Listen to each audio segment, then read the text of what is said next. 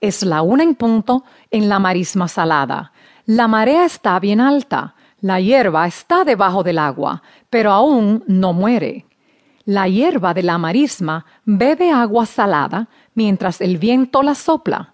Las hojas mantienen el agua, pero escupen la sal.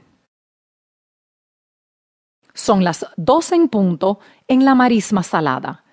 Un pececito está nadando por la hierba con escamas pequeñitas y brillantes. La marisma es como una guardería en donde los pececitos se pueden esconder. Ellos comen de la comida que les llega cada vez que sube la marea.